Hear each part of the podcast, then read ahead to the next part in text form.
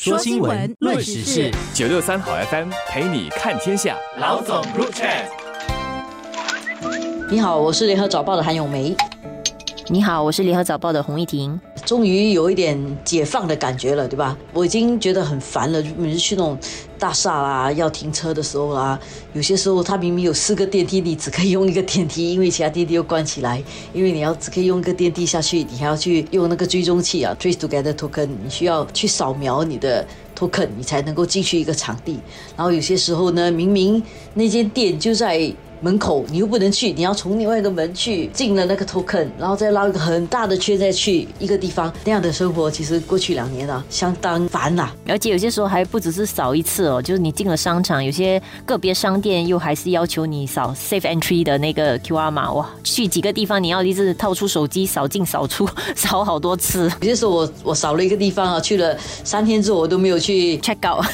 不，就是那样的生活啊，我们终于可以暂时把它放下来了。希望是可以一直上放下来，但是如果情况再有什么突发的，或者再有什么其他的病毒变种什么的话，可能还是会用到。不过至少现在我们的生活已经逐渐走向正常了，除了在蛮多的场合还是戴着口罩会比较安全。其他的生活其实已经逐渐恢复了，但我们不像欧美一样啊，我们就来 declare Freedom Day，大家是自由日，可以随便做什么。我们还是要负一点责任呐，所以我们还是保持了这个戴口罩的习惯。而且新加坡真的很好哎，因为。之前分了很多口罩，所以大家好像都不缺口罩，所以戴口罩也不是一个很很麻烦的事。这个感觉其实也蛮奇妙的，解放了以后那个感觉就好像很多东西没有变，就是诶回来了又看到很多人，然后呃路上车也多了，好像很 好像那个疫情从来没有发生过。但是事实上你再仔细看一下，你会觉得诶其实很多生活的方式已经改变了，就包括说可能现在已经是允许所有员工都回公司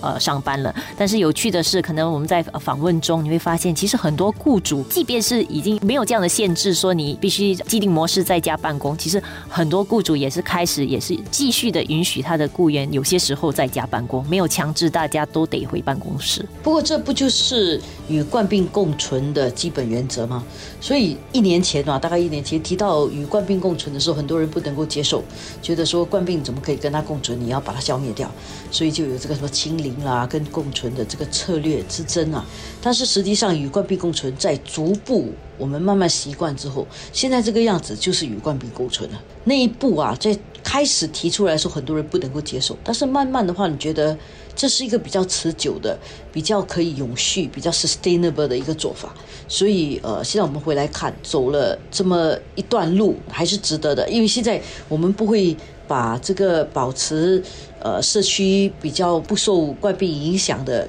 这样的一种生活习惯，我们不会把它当成是理所当然的。我们大家会比较保护这个环境，会比较照顾呃每个人的行为。这个所谓的共存哦，就是你要知道它存在，你要对它有一点敬畏之心，有点警惕，你要对它有点感到害怕嘛。但是同时呢，你又不要因为它而感到过于恐慌，你可以正常生活。我觉得这个是一个很舒服的状态。尤其是我们现在在看到全世界其他地方的情况，其实全世界的冠病情况现在出现了一些地方呢，已经走向不当回事了；有些地方呢，正在高峰之中。所以这个不平衡的现象还会持续一段时间。但是如果我们看整个抗疫的过程呢，真的去面对它、处理它，让全民都能够从容的去改变自己一些生活习惯，去处理它，这个做法应该可以走得比较长久了。在这方面，我们也可以给自己呃一点点掌声啊！我觉得也是在于说全国人民各方面的配合，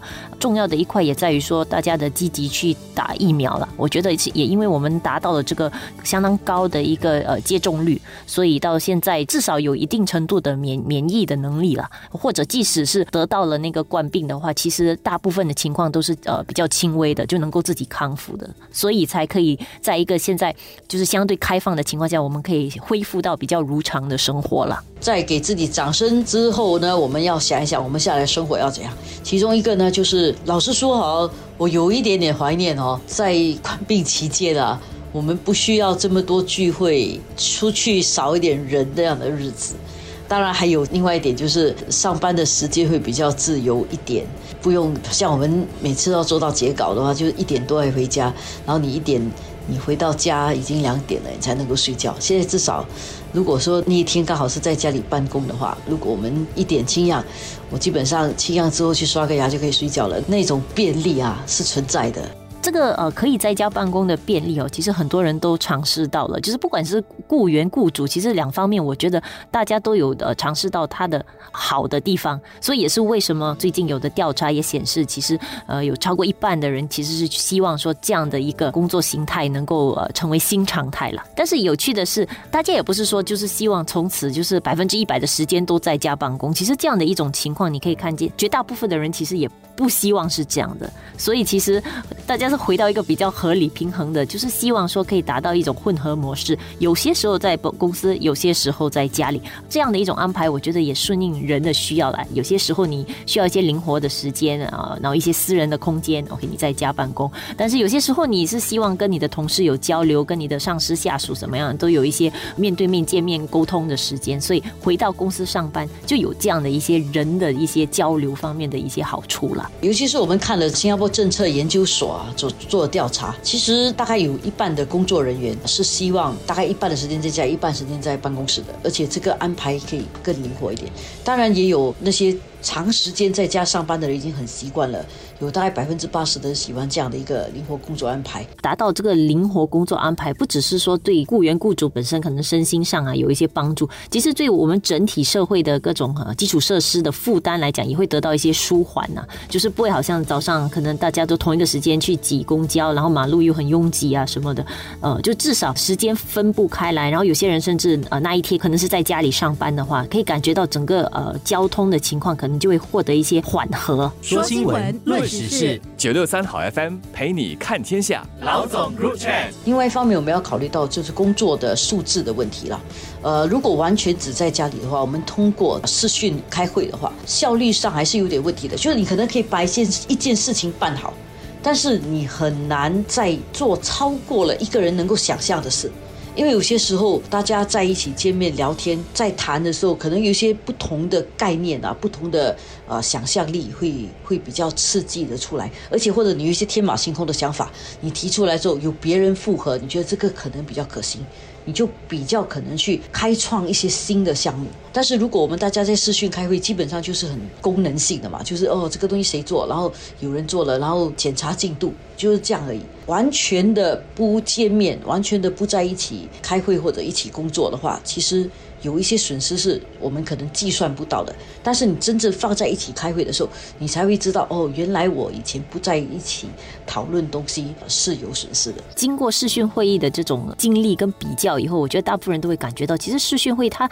它取代了这个事务性的这个功能是继续能够达到啦。但是很多人与人之间可能通过肢体语言啊，或者就是通过一些不说话，就是因为你坐在同一个空间，你可能有些眼神的交流，或者你感觉到对方啊心情怎么样。就这种很人一些很感觉性的一些东西哦，在视讯会议是完全没有的，所以在一个实体会议里面，这个感觉就很不一样了。所以它会有一种氛围啊，我觉得，所以这个实体会可能会在这个氛围里面，对于一些讨论啊，或者一些呃集思广益啊，它会比较适合做这样的事情了。有些时候人家讲说，大家一起开会了，很多人是礼貌性的点头，对吧？那你至少礼貌性的点头，不可以打瞌睡吧？但是如果开视讯会议，你连礼貌性点头这件事情都不用做的时候啊，有时真的是可以当一个人讲话，你不想听的话，你就把自己镜头啊什么都关掉啊，去拿杯水喝，去干什么事情，人家都不知道。所以其实视讯会议应该是慢慢的。每个人都会知道一些工作的方式是怎么样，比如说很功能性的东西，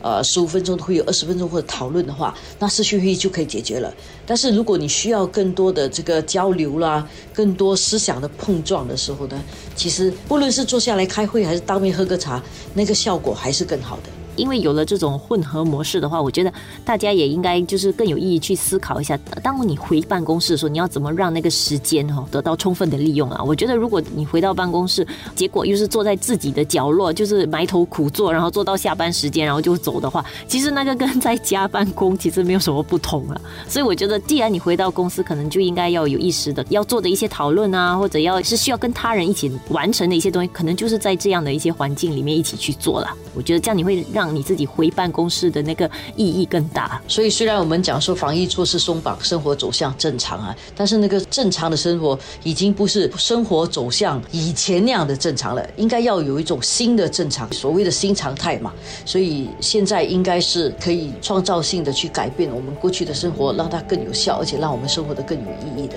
一种最佳时候。